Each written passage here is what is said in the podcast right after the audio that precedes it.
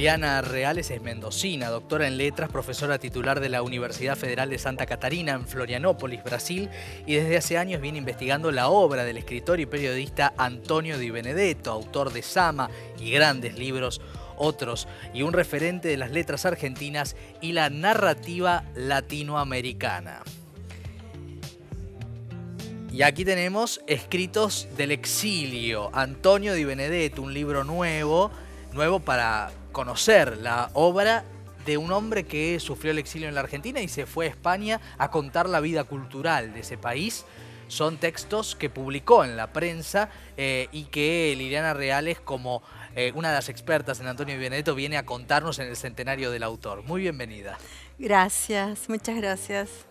Bueno, Em, estamos hablando de, obviamente, uno de los grandes escritores argentinos, no hace falta presentación extra para Antonio Di Benedetto, pero pensábamos, eh, cuando hablábamos de este libro anteriormente, que se trata de un libro eh, en el cual Antonio Benedetto sale de, la tortura, de estar preso, se exilia y se refugia en el arte de alguna manera, ¿no? Para seguir escribiendo en la prensa, para sobrevivir al mismo tiempo, ¿no? En esa España eh, en la cual se refugió, ¿verdad?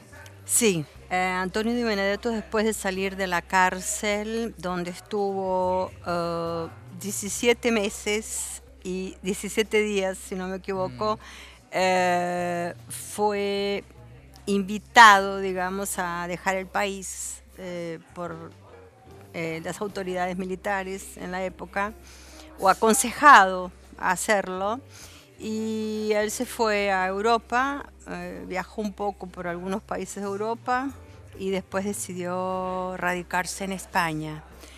Eh, pero ya en el año 1978 él comienza a trabajar en una revista que se llama se llamó Consulta Semanal. Eh, en esa revista mm, publicó el grueso de los escritos periodísticos que él produjo durante su exilio. que ya publicó Adriana Hidalgo anteriormente. No, eh, los escritos periodísticos, eh, el primer volumen de los escritos periodísticos, eh, yo oh, hice una compilación del abundante material que mm, rescaté en Mendoza, principalmente en Mendoza. Eh, él trabajó durante muchos años en el diario Los Andes de Mendoza, fue y llegó al cargo de subdirector, pero en la práctica él trabajaba como director realmente, director periodístico. Y um, ese, ese primer volumen reúne los textos que él uh, publicó en su fase Argentina. Claro, claro, claro. En los Andes publicó principalmente y también como, corresponsal o enviado especial de la prensa la nación y la Nación, ¿no? Claro. Bueno, eh, después de sufrir eh, la persecución política, la cárcel, la tortura y, y verse obligado a ir al exilio, él viene la fase eh, española de Antonio de Benedetto en relación a los escritos periodísticos, ¿no?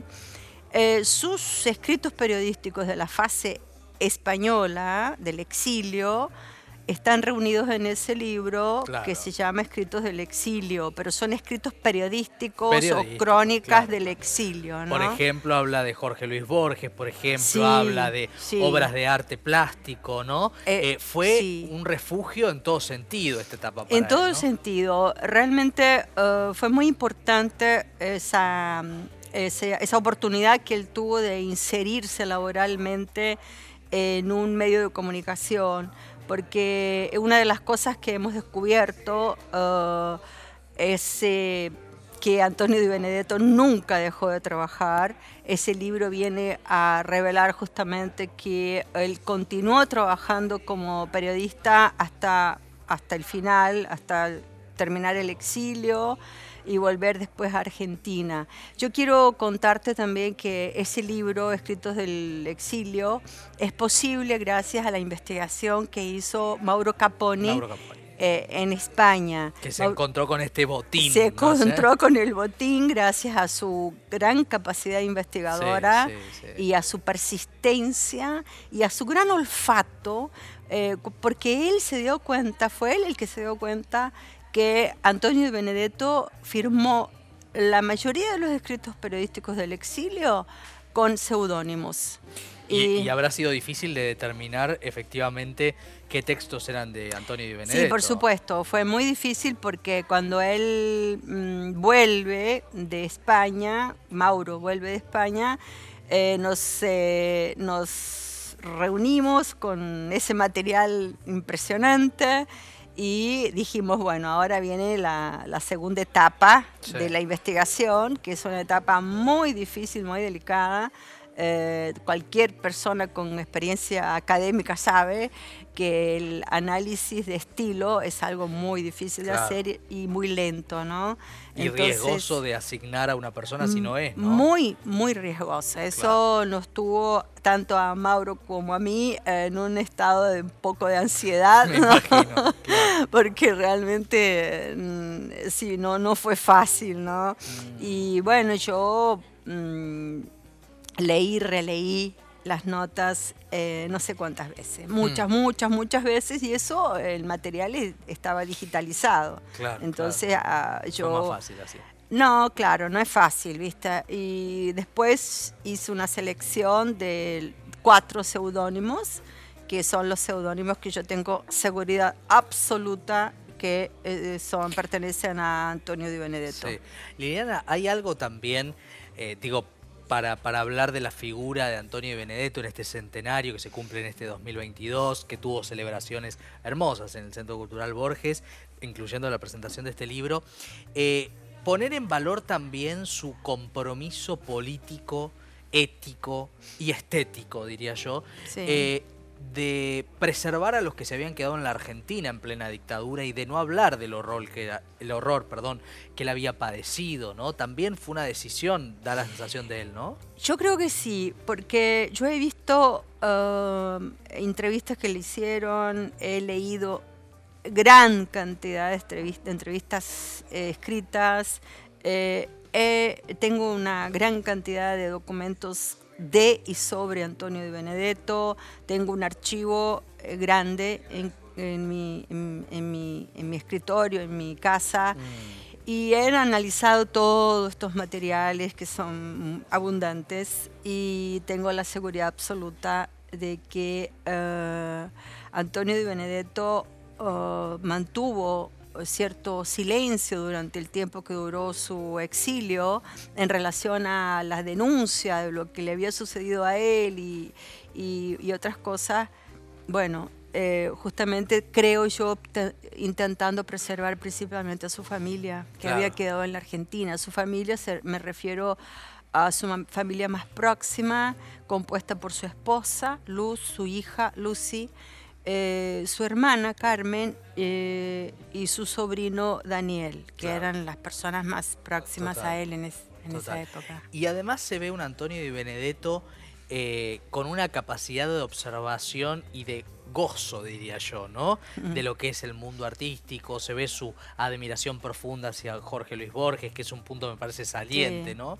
¿Qué Di Benedetto encontraste como para hablar de del espíritu que se ve ahí. Eh, es sorprendente y es necesario enfatizarlo. Uh, como eh, un hombre que sufrió tanto, porque, bueno, no solamente la tortura física, la tortura psíquica, eh, y también la usurpación, porque lo usurparon todo, bienes materiales, bueno. No se suele hablar de eso. Sí, sí, hay, hubo una usurpación muy grande y, y principalmente la usurpación del derecho a vivir en su país, con sus amigos, su familia, sus bienes materiales y su biblioteca, ¿no? Claro. Eh, bueno, eh, resulta que ese hombre tuvo, eh, sí, la grandeza espiritual, digamos, de reerguirse a pesar de todo el sufrimiento y, bueno, y ponerse a trabajar.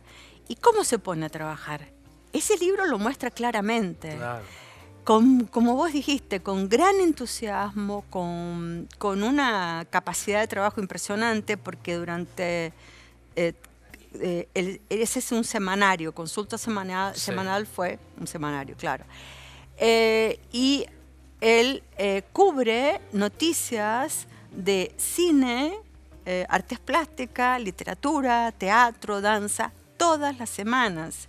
Y a veces, a veces produce um, eh, cuatro o cinco textos para la misma edición. Claro, claro, claro. Prolífico total. Pero claro, entonces es eh, una cosa interesante que ese libro revela, es que no es verdad lo que se dijo, que la cárcel y el exilio lo quebró y le arruinó la vida completamente. No, es verdad eso. Él tuvo la grandeza de reerguirse como persona y la gran dignidad de ponerse a trabajar eh, como cualquier trabajador, ¿no? y eh, dignificarse a cada semana con una gran cantidad de trabajo. son una maravilla, son piezas literarias periodísticas, ¿no? Son hermosas. Eh, realmente son joyitas que están en este libro, que es un acontecimiento. ¿eh? Este libro es un acontecimiento, así que saludamos la, memoria, saludamos el centenario, saludamos las obras, también las buenas adaptaciones cinematográficas que tuvo, digámoslo, Abayay y Sama de Fernando Spinner y Lucrecia Martel, y, y este trabajo que haces, Liliana, por la recuperación y la puesta en valor que siempre vale la pena un poco más de este gran autor mendocino y argentino. Muchas gracias. ¿eh? De nada, gracias a vos por la entrevista, gracias. Un placer. Eh, y con Liliana Reales cerramos el programa de hoy, un programa que nos invitó a recorrer, por ejemplo, la obra de Alejandra Camilla, sus cuentos maravillosos, eh, la poesía de Claudia Massín, la entrevista extranjera, en este caso a Natalie Leyer, en este caso último, el homenaje a Antonio Di Benedetto